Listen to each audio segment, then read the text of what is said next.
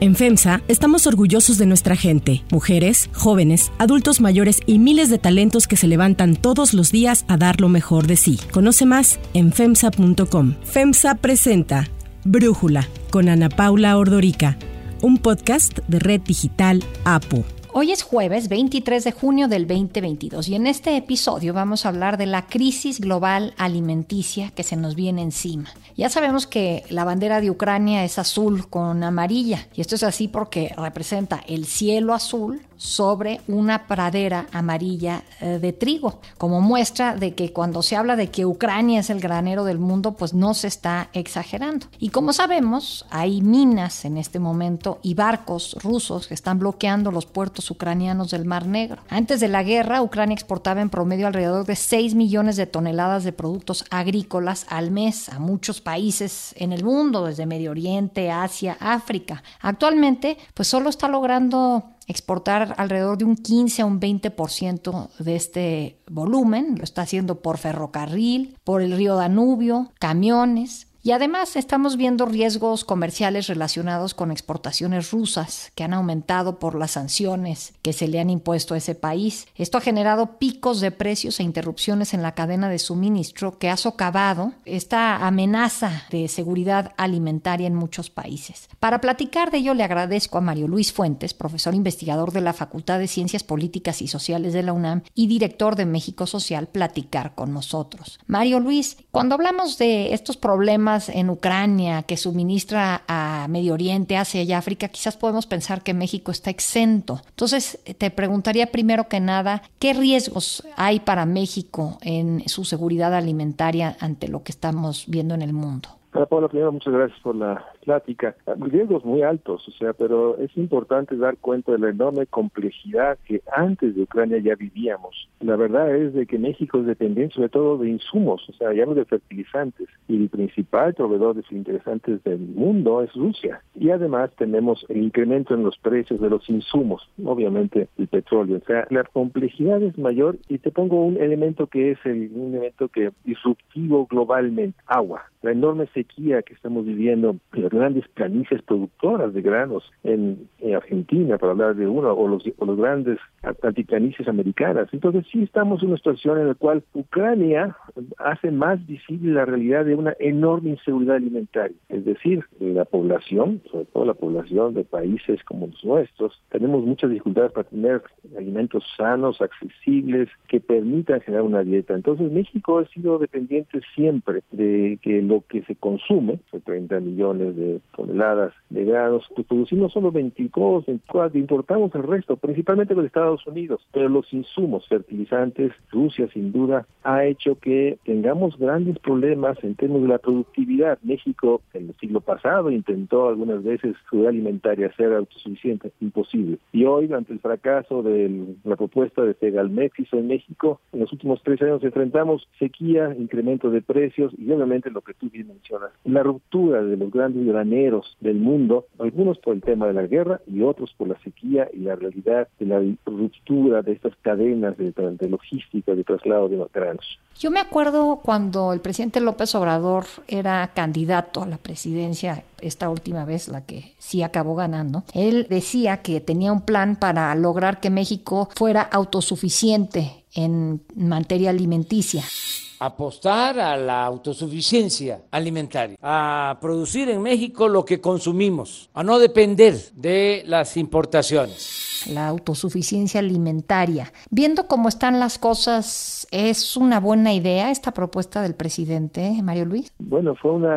proclama, una intención y para eso construyó una institución llamada Segalmex, estableció algunos de los instrumentos del siglo XX, o precios de garantía y apoyos permitirían, en la parte de los supuestos, que los productores pudieran invertir en, mayor productividad, tecnología, insumos. Fracasó de, plano la propuesta este, por distintas razones, no es la discusión ahorita. Y de hecho México sigue siendo dependiente y obviamente dependiente de nuestro principal proveedor, digamos, de granos, que es Estados Unidos, que vive sus propios problemas, y dependiente porque los insumos, los insumos necesarios para producir se han encarecido brutalmente. Entonces, a cuatro años o casi cuatro años de administración, México sigue pues atrapado en esta realidad de una muy baja productividad. Exportamos realmente la balanza agropecuaria, o sea, lo que exportamos, importamos, sigue siendo, digamos, positivo para México porque exportamos aguacate, berries, y, pero importamos la misma cantidad de maíz, de trigo y de soya. Somos un país que realmente tenemos una dependencia alimentaria muy grande y un gran problema, la inseguridad alimentaria. Digamos, los 35 millones de hogares que hay en el país, podemos decir que solo 10 millones, digamos, son los que podemos comer los alimentos que queremos, sean sanos, saludables. El resto, 25 millones de hogares, viven en distintos niveles de inseguridad alimentaria y o se comen lo que pueden comprar ante la caída del ingreso y esto nos lleva a los otros problemas de obesidad y malnutrición que vivimos tan gravemente en el país.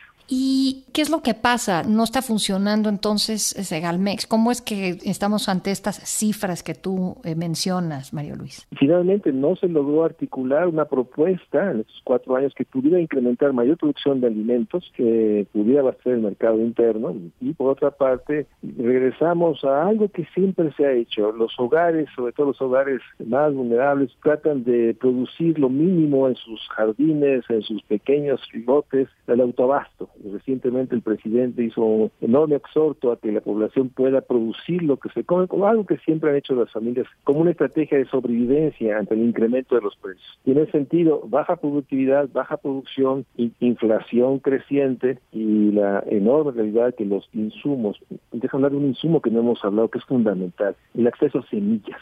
México es totalmente dependiente de semillas, los grandes productores globales, y tenemos que importar las semillas para poder cultivar. México renunció hace 20, 30 años a la producción de semillas, semillas que llamamos criollas que fueron adaptadas, y hoy dependemos de semillas de insumos tan básicos como ese, y por otra parte la productividad, y un tema que realmente está afectando totalmente al país, la enorme erosión del capital natural. Estamos perdiendo totalmente tierra, lo que se perdió ahorita por el ciclón, y el realidad de que el país está en una sequía creciente y el insumo fundamental para producir alimentos es agua. Y el agua, como tú has comentado y dicho muchas veces, el agua está eh, desde la, ineficiencia en su, digamos, operación, administración, una enorme realidad de que hay una enorme cantidad de pozos ilegales o de, digamos, represas y presas que no están reguladas y una sobreexplotación. Entonces, el agua, el agua hablando, por ejemplo, de Nuevo León, una entidad que tú conoces bien, pues el agua se vuelve un insumo fundamental más allá de Ucrania. Estamos viviendo una tormenta perfecta. Falta de agua, falta de acceso a semillas,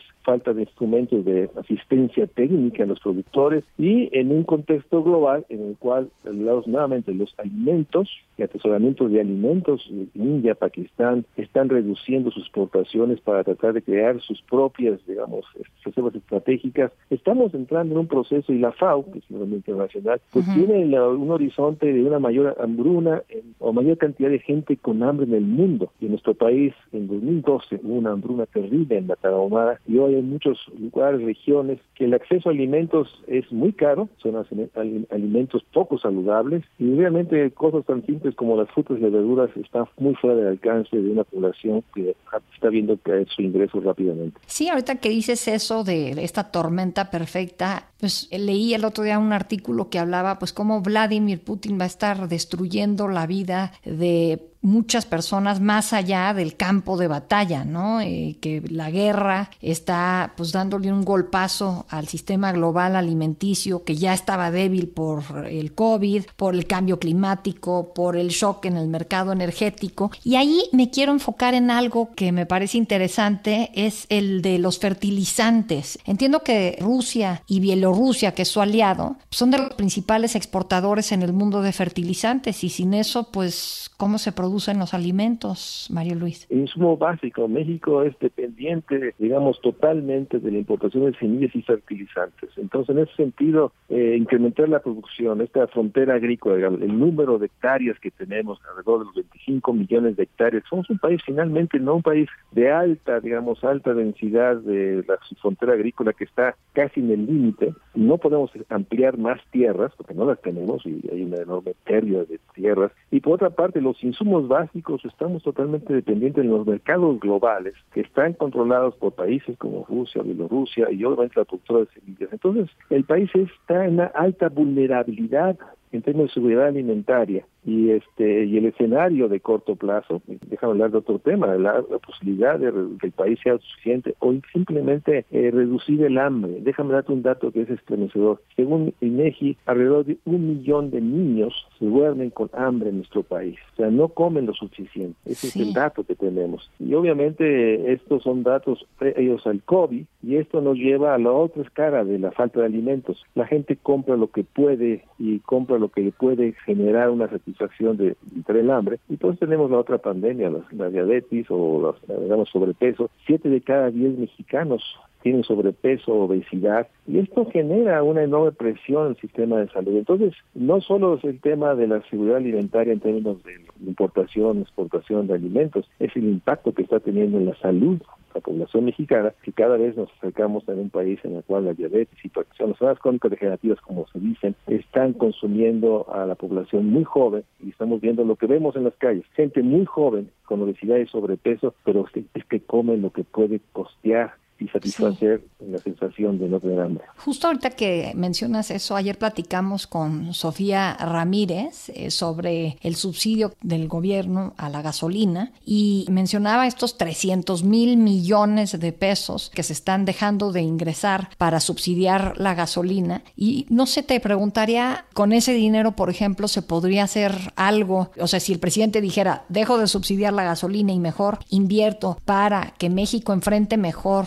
esta tormenta perfecta global alimenticia, ¿cómo lo podría invertir Mario Luis? Pues obviamente el gran tema es el agua. Tenemos que hacer grandes obras de infraestructura para poder tener más agua. Y uno de los temas fundamentales, el tema por insumos tan básicos como el agua es un tema de normatividad, un Estado que pueda realmente regular con equidad eficiencia, eficacia el uso del agua. Mientras no hay un Estado, digamos, con la capacidad normativa, estas inversiones son insuficientes. Entonces, yo te diría que es un planteamiento de fondos. No solo hay que evitar la enorme realidad de la pérdida de capital natural de la erosión y la realidad de la enorme desigualdad del acceso al agua que, tenemos. Y por otra parte es reconocer que perdimos nuestras estructuras para poder dar asistencia técnica. Segalmex es una mala, muy mala experiencia para la administración y es de ahí por eso el llamado yo diría que así es un llamado realmente, pues ya desesperado el presidente de pedir a la población que caigamos nuevamente a abastecimiento, o sea, la producción de alimentos en las macetas,